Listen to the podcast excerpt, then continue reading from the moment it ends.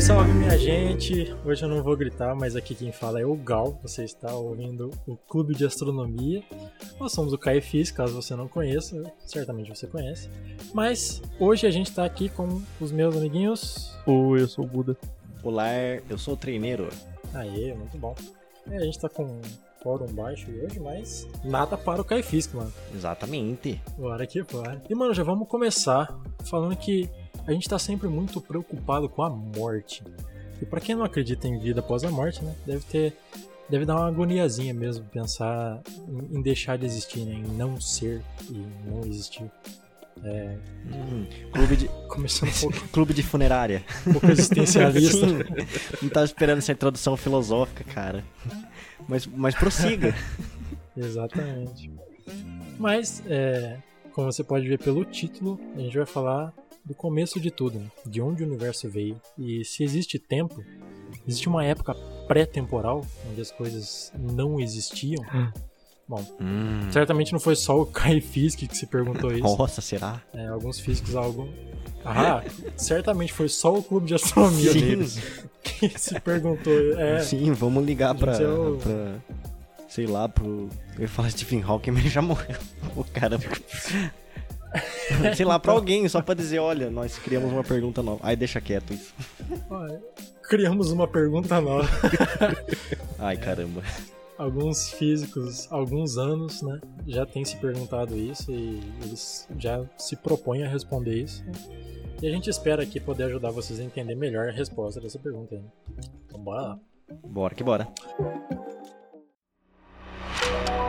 Nós já fizemos muito, muitos episódios né, sobre mitologias antigas e acho que meio sem querer a gente se acostumou a, a dar sempre a explicação da origem do universo de cada uma dessas mitologias. né. Mas a gente não vai parar com a, com a série mitológica, tem mais indo- vindo por aí. A gente deu uma pausadinha, mas. Uma pausadinha, não, uma pausinha. Mas a gente vai voltar com a série mitológica no futuro. Só que agora chegou a hora de falar de astronomia, né? É, mais precisamente, a gente vai falar de cosmologia. Opa. Vocês sabem o que é cosmologia, certamente. Né? Ah, não sei não, não sei de nada, cara. E as ideias? Não, não precisa. Toda vez que eu vou fazer um episódio, o treineiro vira. Ah, mas eu não sei de nada. Nunca O cara tem o soube. doutorado aqui, é o único, o único que terminou a gra- a graduação aqui. Ah, não, mas eu não sei de Não, nada. cara. Ai, Sabedoria é não saber. só, só sei que nada sei. Ah, Que olha que papinho, cara. Nossa, tá muito. Tá muito filo.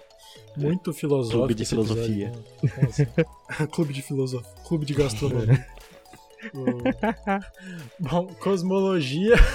cosmologia é o nome de uma área da astronomia né, que se propõe a entender e explicar a origem e a evolução do universo. Então, se a gente vai falar do começo do universo, obviamente, a gente vai ter que dar uma de cosmólogo aqui. Olha só. E o universo começou há cerca de 13,8 bilhões de anos atrás. E tudo que existe no universo, todos os átomos, é, bilhões e bilhões de galáxias, cada uma contendo bilhões e bilhões de estrelas e planetas, tudo que existe estava comprimido a um ponto, várias e várias vezes menor do que o núcleo de um átomo. Esse ponto, do nada, começou a inflar. Você que deve você que está escutando deve já saber do que a gente está falando. Né? A gente está falando do Big Bang, óbvio. É. É, Dessa vez não é um mito com árvores, com, com rio, com dessa vez. gelo e fogo. É, Exatamente. Dessa vez a gente também não consegue assumir que não tinha nada, né? A gente sabe que, que era tudo um pontinho, mas sei lá. Não era um nada que era alguma coisa. É, não era um nada que era uma coisa. Ah. Pela primeira vez. Ah, se você for olhar bem, tipo um ponto. Um ponto, mano, é pontual. Tipo, não tem volume, não tem nada. Mas era alguma coisa. Ah, olha só. Olha, é verdade. Quem disse que a gente é muito diferente que, Que os antigos? incrível. Acho É que é só verdade, uma, é uma coisa estranha Nossa. quando surge na natureza, né? Porque você pensa em coisas muito pequenas no dia a dia, né? Se parar pra pensar, ainda tem volume. Assim. Uma folha de papel ainda Uhum. tem espessura. É, Mas na natureza um ponto não faz muito sentido mesmo. quando a gente tá falando em física, em matemática, um ponto é um ponto, ele não tem volume. O ponto, tipo, ponto, ponto, ponto, ponto Sim. mesmo, né? Sim, é. E mesmo Bom, quando a é gente isso, né? representa um ponto, a gente faz É. errado, né? Porque Porque não tem como fazer certo. Ele é adimensional por Exatamente. definição. assim. E, bom, já vamos começar mentindo pra você novamente, né? Porque o bang do nome ele faz uma alusão a, a uma explosão, mas a realidade é que acontecia mais como uma inflação, assim, como, como se você estivesse enchendo uma bexiga.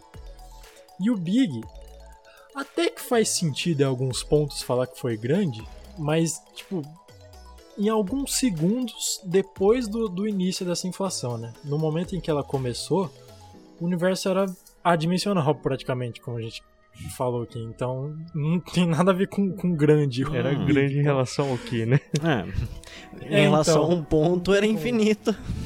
Talvez. Verdade. É, mas Big Bang foi o nome que deram pra, pra, pra essa teoria. né? Mas vamos falar de coisa que você não sabe. Big Bang todo mundo já ouviu falar. É, então, primeiramente, né, essa teoria Mas e, explica... de- e depois? é. E depois? O que acontece? Né? Na verdade, essa teoria do Big Bang ela explica menos do que a gente gostaria que explicasse. É, a gente sabe mais ou menos o que aconteceu, mas a gente não tem ideia de, de qual foi, ou, ou melhor, o que foi o pontapé inicial dessa expansão repentina. E a gente explica algumas coisas que acontecem depois, mas a gente não sabe ainda alguns detalhes do porquê elas acontecem. E não só o pontapé inicial, mas muitas outras coisas depois não fazem muito sentido com a física que a gente tem hoje. Hoje o episódio vai ser mais sobre perguntas do que sobre respostas, eu acho. Justamente. Ciência. É, Ciência, sejam uau. bem-vindos às ciências, amiguinhos. Nós temos mais perguntas que respostas, ao contrário do que muita gente pensa. Exatamente. É. Resposta que a gente tá tentando conseguir, mas nem sempre que a gente consegue. É. Mas antes do Big Bang, não existiam coisas como matéria, energia, ou ainda, ou ainda o próprio espaço. Não existia noção de tempo. Então, a partir do Big Bang que todas essas coisas começaram a surgir, e tá aí uma pergunta que eu tenho certeza que vocês sabem qual é. Hum. O que existia antes do Big Bang? Ah. Ih, rapaz, pergunta difícil eu não Pergunta- costumo fazer, não. Mas- O que existia antes do Big Bang, afinal? Então, eu fiquei me perguntando se essa pergunta fazia sentido. Porque se o tempo começou a existir a partir dessa expansão, como que a gente vai perguntar o que tinha antes? Se antes é uma noção de, de comparação temporal, entende? Uhum. Então, Sim, sim. pra gente, pra, pra gente tentar responder essa pergunta, a gente precisa entender se ela realmente faz sentido perguntar se existia alguma coisa, sendo que não havia espaço, e antes de algo, só que antes do, do início do tempo.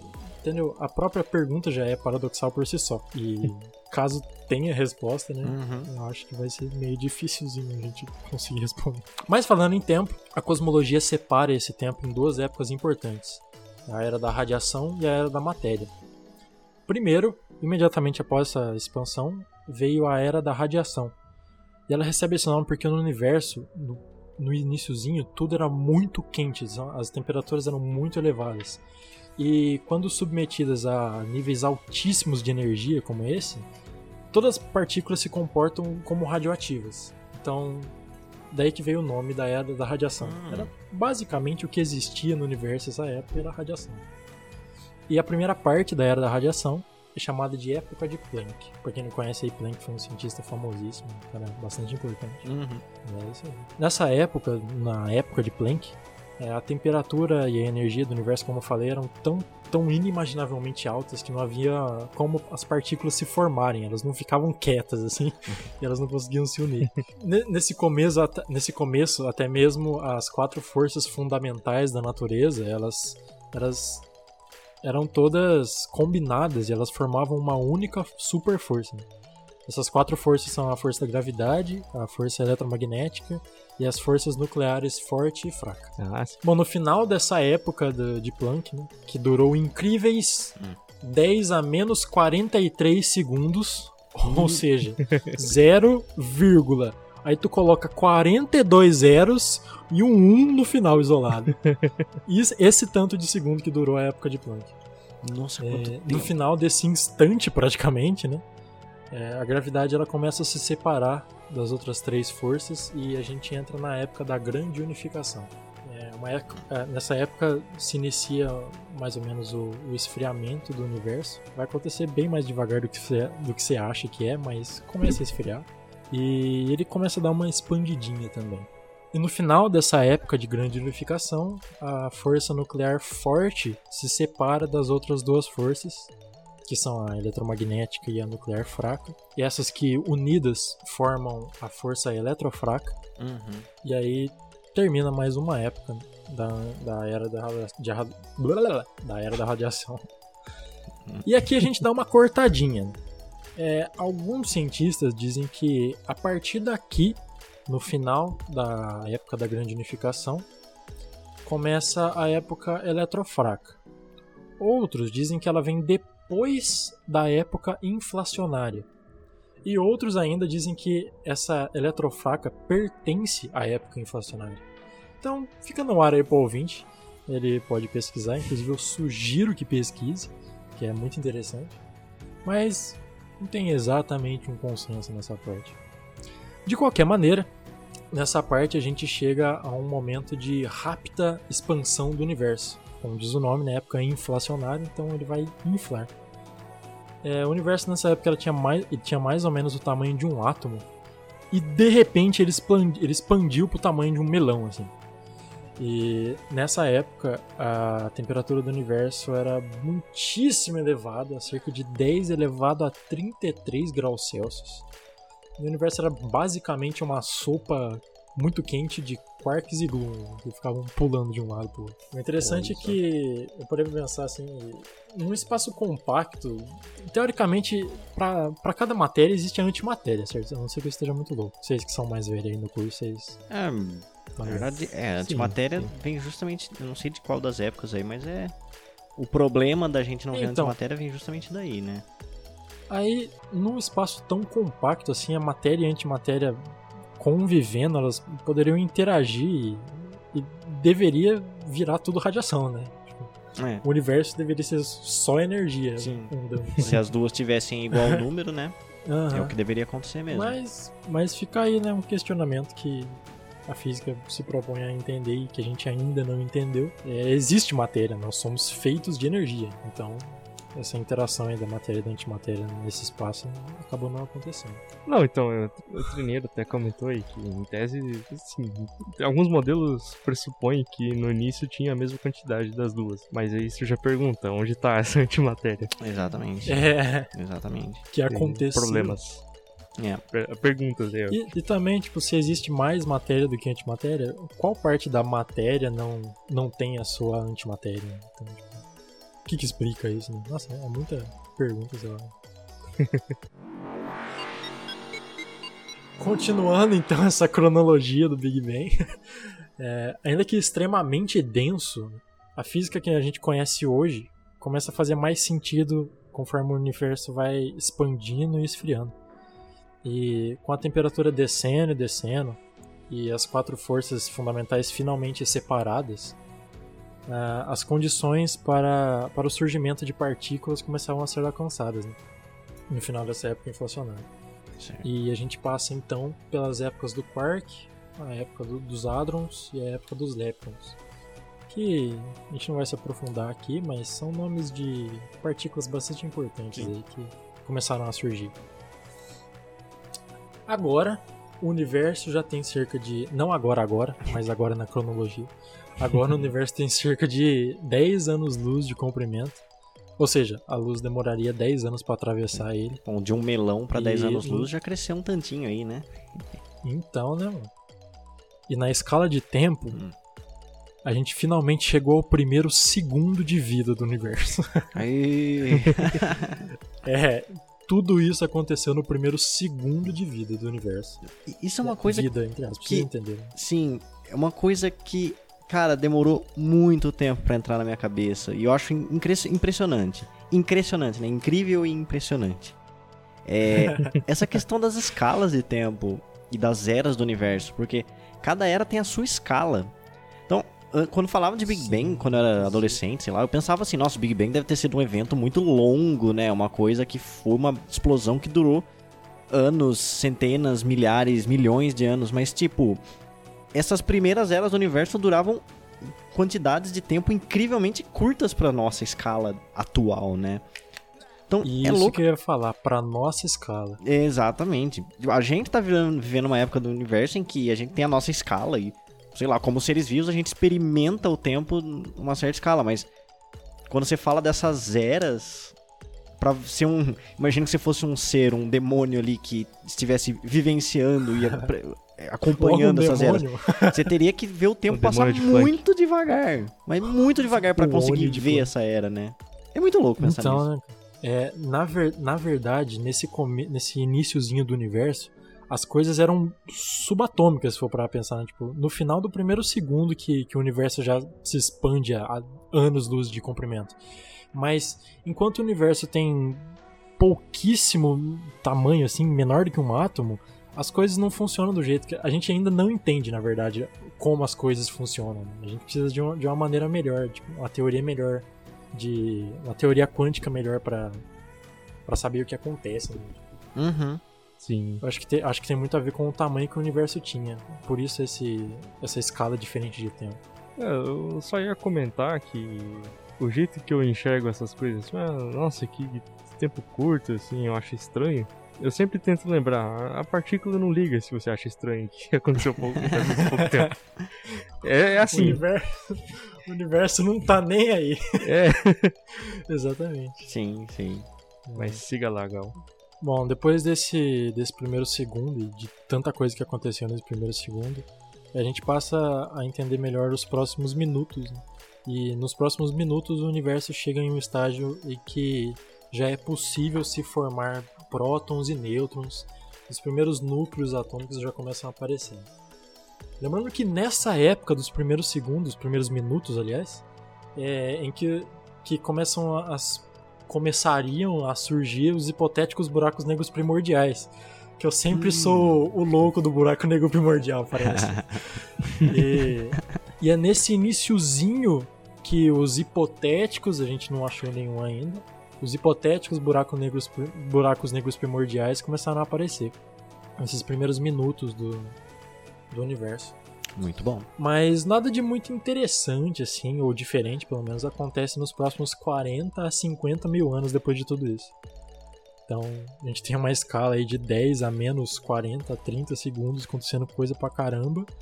Agora, 40, 50 mil anos e não acontece nada de muito interessante. um momentinho super emocionante e, e depois.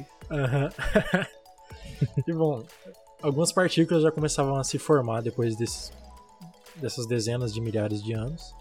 E esse novo fenômeno aí existe, né? De construir elementos químicos. É, é a nova tendência no universo, esse, esse momento.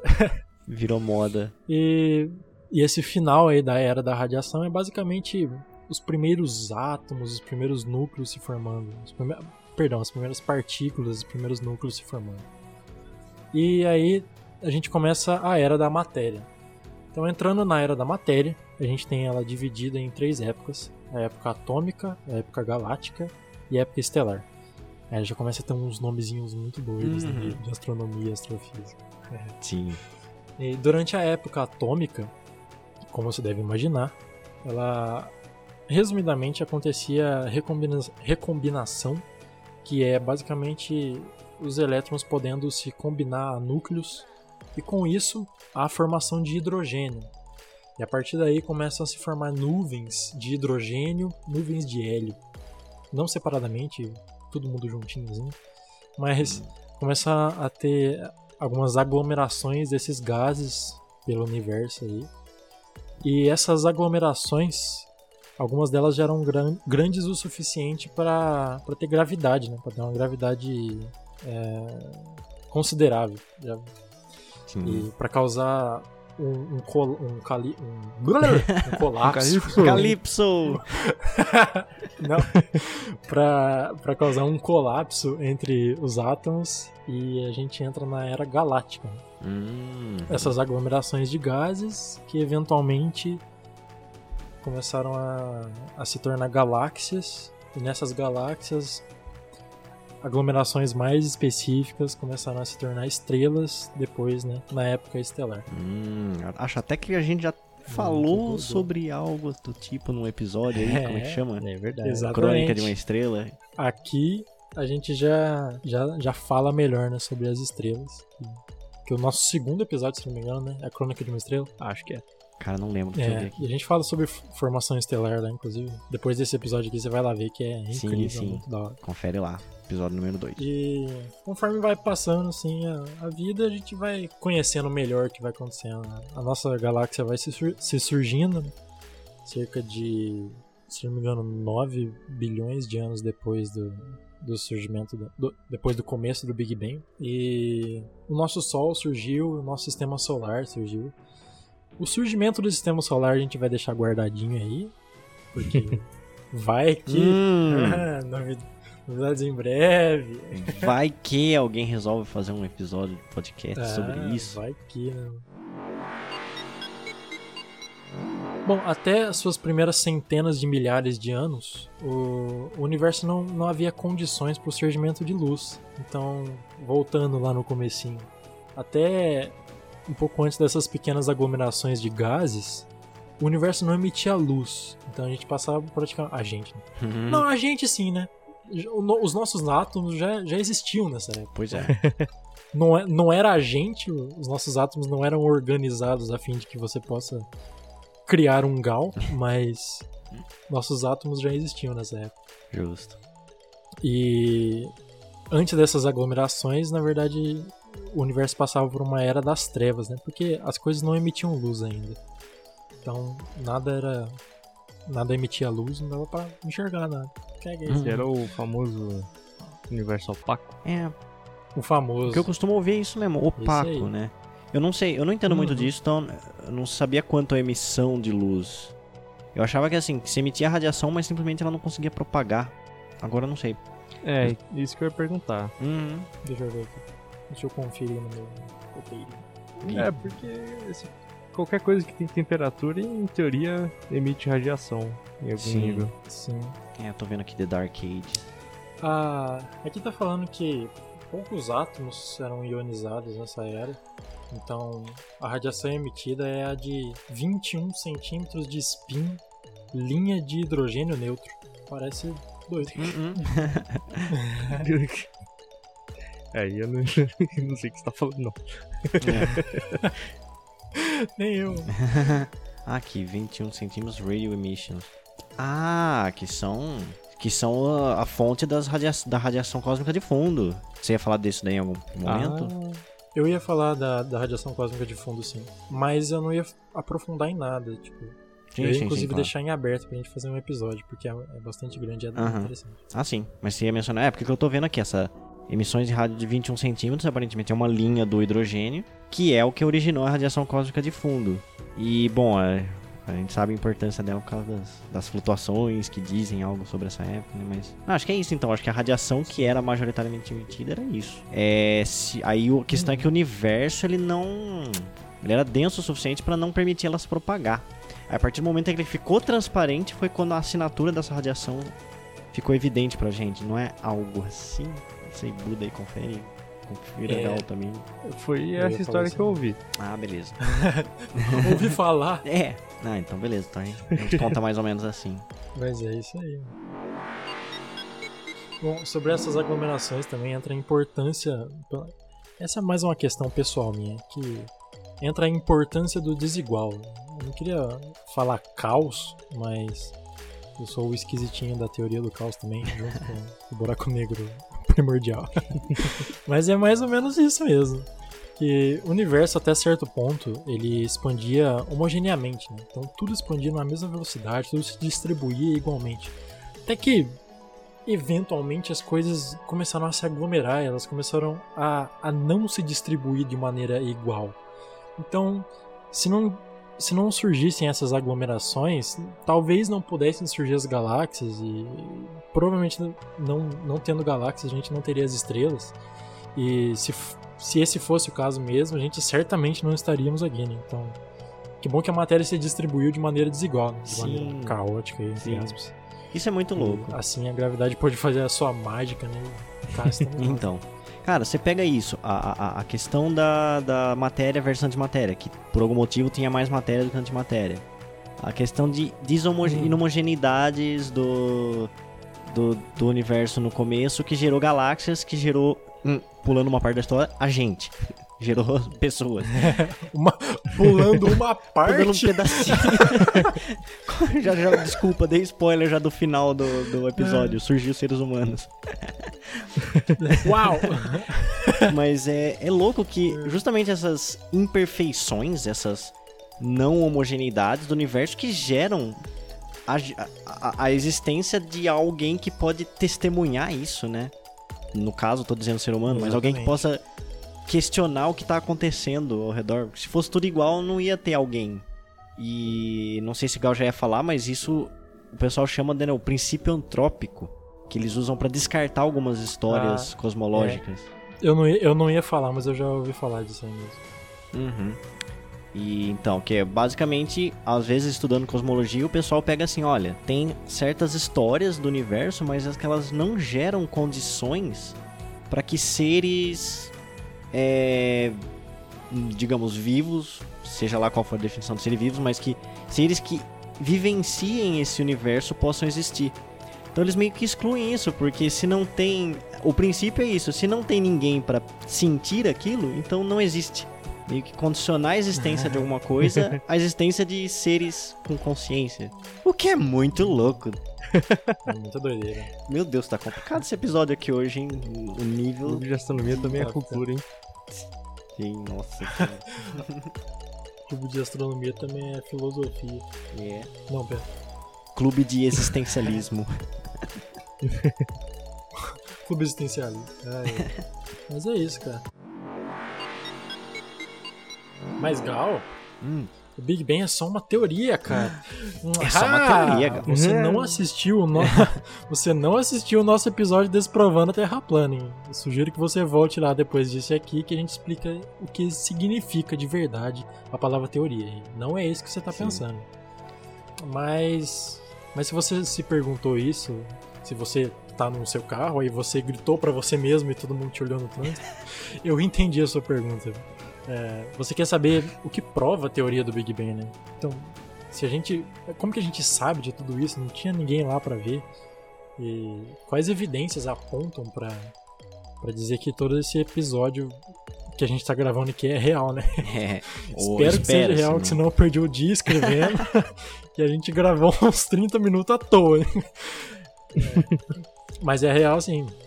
E a gente começa, né? Que a primeira evidência, que é foi provado que as galáxias estão se afastando cada vez mais da nossa, da nossa galáxia.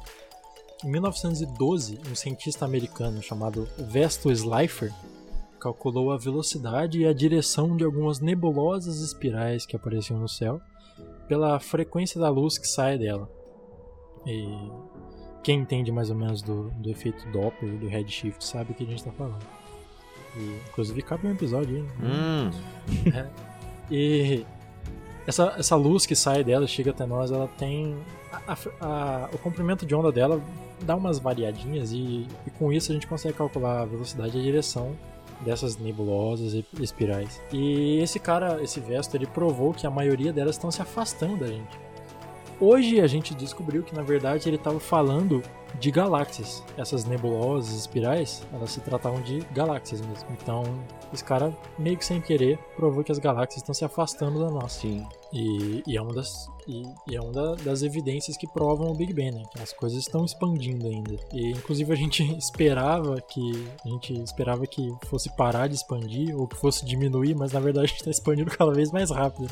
Que não faz sentido é, nenhum, é. Quer dizer, certamente tem um sentido, né? Mas a gente ainda não entende por que isso acontece.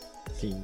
Bom, além disso, tem a famosa radiação cósmica de fundo que o treineiro falou mais cedo. Né? Que inclusive a história dos astrônomos Arnold Penzias e Robert Wilson e a descoberta dessa radiação de fundo, ela rende um episódiozinho gelado, hein? Que é bastante interessante e eles descobriram ela sem querer, velho. É muito interessante. E a teoria do Big Bang, ela prevê que com a expansão do universo haveria uma enorme emissão de radiação como o próprio Tenilo já falou, e que bilhões de anos depois essa radiação teria ido de uma luz visível para comprimentos de microondas, que é exatamente o comprimento de onda que a gente coleta hoje quando a gente vê essa radiação cósmica de fundo. Então, mais uma evidência aí que, que prova que talvez a, a teoria do Big Bang esteja realmente certa. Uhum. Talvez não, acreditamos que esteja. É aquilo, né? Com base nas evidências que a gente coleta e com a física que a gente já conhece, tudo indica que o universo surgiu, surgiu desse jeito. A gente não vai ter muito como uma- fazer uma prova cabal, não, é isso.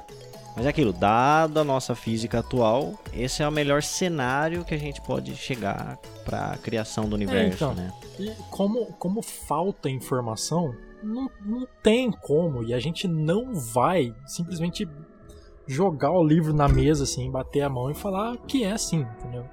A gente consegue provar o que a gente consegue provar, mas o que a gente não sabe, a gente ainda tá aberto às possibilidades. E a É, gente precisa de. é aquela coisa, né? Tipo, as coisas que a gente sabe, é, com as evidências e com a nossa física. O modelo mais simples que explica a maioria das coisas é o Big É, Bang. teoria do Big Bang. Exatamente. Pode ser refinado para uma teoria que explique mais coisas, porque, como o Gal disse no começo, tem coisas que ele não explica.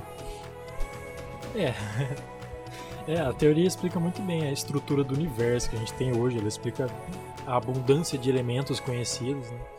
E alguns buracos no entendimento da teoria podem ser explicados com o novo estudo né, de matéria e energia estura- escura, que a gente espera que condiza com o modelo proposto. Mas se não condizer, não tem nada de errado em falar que a gente estava um pouquinho errado em algum- alguns aspectos. A Exatamente. gente vai dar o nosso jeito de entender melhor, a gente vai dar o nosso jeito de explicar. De uma maneira que seja a verdade a realidade. Mas se você deve estar se perguntando, o Big Bang é o que a gente tem de melhor hoje, mas algumas pessoas já tentaram dar uma explicadinha melhor. Inclusive um brasileiro, é, brasileiro Juliano César Silva Neves, que é um pesquisador de matemática, estatística e computação científica no, na Unicamp, aqui do nosso ladinho. Ele propôs o Bouncing Cosmology, Hum. que é basicamente o universo estaria expandindo, depois ele diminui, ele contrai, aí ele expande e contrai, também chamado de modelo de universo cíclico. E, bom, ele precisa provar que ele tá certo, né? Mas por enquanto a gente não, a gente fica com o Big Bang, que é o que a gente tem de melhor. Sim. Eu já ouvi falar disso daí. Que isso ajuda a explicar, hein? É, é uma das primeiras perguntas. Nem tanto se ele tá certo ou errado, mas que fenômenos que explica. Eu acho que isso ajuda a dar um dar um ponto final, talvez. Porque o universo tá, a gente vê que o universo tá expandindo, tá expandindo rapidamente, tipo, a gente vai expandir Ah, entendi. infinitamente, entendeu? Ah, Então, saquei. essa noção cíclica que, que ele tem é mais uma questão de não ter um início próprio e não ter um final próprio, entende? Porque Sim. eu acho que a noção de começar é um pouco estranha. Como a gente E- tava dizendo. De não terminar Jun- também. É, e de não terminar também. Então, ele dá um, Hum. dá um jeitinho de, É, eu já ouvi de falar explicar essas questões. Hum. Que na verdade não tem só uma teoria. Essa dele deve ser uma delas, né? Mas qualquer Ah, é. modelo que, que envolva essa questão de ciclos cosmológicos é chamado um modelo cíclico. Uhum. Mas sim, bom, Bom. até onde eu saiba, é algo que respeita as equações lá de Friedman, É, respeitando, dentro do respeitando possível. A- os dados coletados, né? Talvez, né? É uma maneira de explicar, vamos ver. Ele tem que provar que é verdade. Não, não adianta, ele tem que provar que é verdade. É, fica o, o desafio sempre, né? Quando você faz coisas teóricas. né? Você procurar uma, uma consequência experimental pra você conseguir medir, né? Sim. Ter evidência. É isso. É isso, mais difícil pra, pra dizer se algo faz sentido ou não, tem que ter um jeito de testar. É. Em algumas teorias, é. às vezes nem, nem isso elas. Não, é até difícil de providenciar uma forma de testar ela, né? Também temos uma teoria que deve ser bastante. Essa aí é um pouco viajada, que é a teoria da- do universo simulado. Que na verdade. Universo como? que na verdade a gente. Li, a gente. Eu ia falar live, mano, em inglês. Que eu tô lendo em inglês aqui, perdão. a gente vive numa, numa simulação gigante, uma pegada Matrix, assim. E pessoas, talvez aliens muito doidos, estão controlando o universo. Por isso as coisas, algumas coisas não fazem sentido.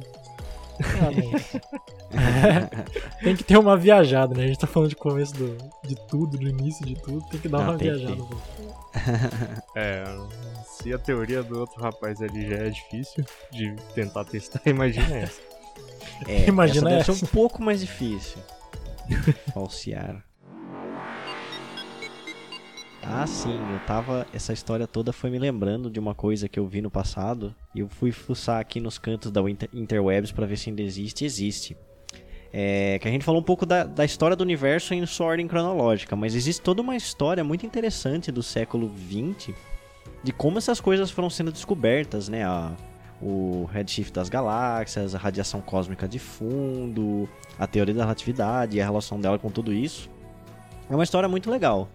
E em cima dessa história, um rapaz, eu não, não sabia muito bem a história disso, fez um texto que é, é tipo um teatro, um diálogo, chama Big Bang Brasil. pra galera aí que tá, na, tá no hype do Big Brother Brasil, Aproveitar o BBB aí. Aham. Tipo, parece que esse texto é de 2007, que já existia Big Brother nessa época. Ele fez basicamente uma paródia, como se fosse um episódio de, de paredão do Big Brother, só que com cientistas do século XX, incluindo Einstein e outros envolvidos nisso. E o, o já não existente grupo de teatro Ator em Psi, que era um grupo aqui do IFISC, já fez uma atuação dessa peça, inclusive. Olha. Então, ouvintes, depois aí busquem. Eu tive o prazer de ver uma atuação disso, talvez umas únicas da história, porque não é tão conhecido isso. E, bom, busquem aí, nem vou dizer muito. Vai ser interessante. Como, como que eles acham isso? Como que busca isso? Como você Então? É, eu digitei Big Bang Brasil.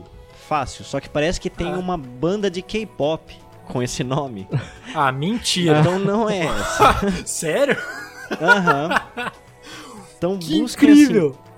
Pois é. Deixa eu Nossa, tentar. Eu vou evitar Meu de Deus, comentar de. K-pop aqui, porque vão cancelar o nosso, nosso podcast. Ou vão dar um Sim. boost muito incrível, né? É, Então.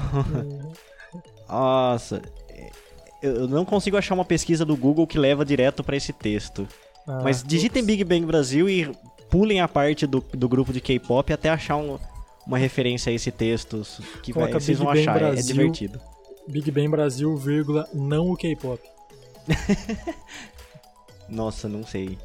Mas enfim, busquem aí, divirtam-se encontrando esse texto e quando encontrarem vocês vão gostar. Eu- Vocês têm 99,17% de chance de gostar desse texto aí. Deve ser incrível. Sim. Cara, isso foi específico. Tá tudo bem. Você vai entender depois. Ok.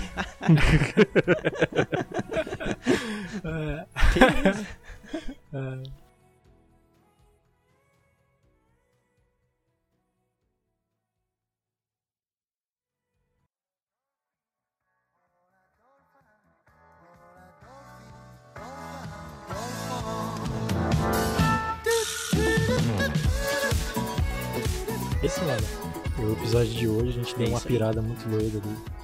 Foi gostoso de gravar esse Nossa. episódio. Acho que foi o que a Como gente ficou sempre. mais descontraído, acho.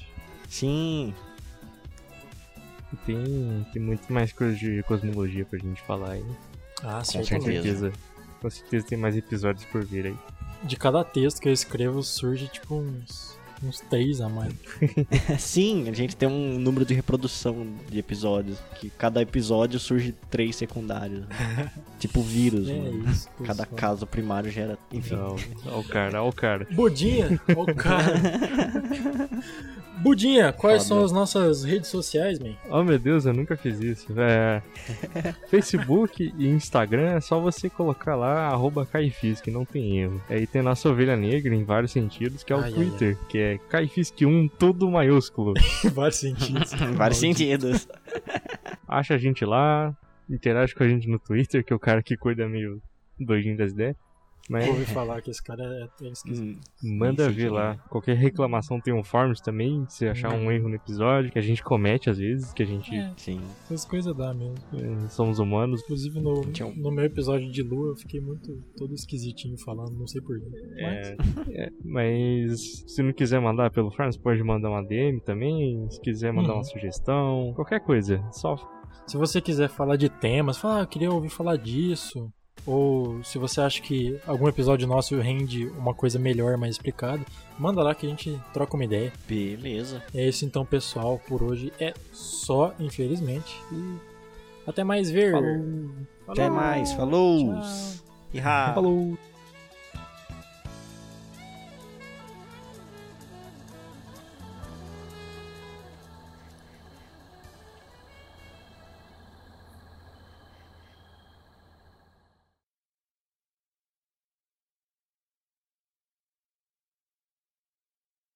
Continue. na- Continue. oh, Meu Deus, meu português. É verdade. Ah, inclusive, Ah, tem mais sessões? é, caso você esteja se Antes perguntando. de acabar, então, falando um negocinho. É. Tem mais partes do inclu- roteiro? É, eu acho que deu uma cortada no meu. Sim, acho que deu uma cortada na minha internet, porque eu já falei, mas tudo bem, vou falar de novo. Tá, tá. Uma boa cortada. tá no meu. Tá, tá no meu Audacity, depois o Buda vai ver. Enfim.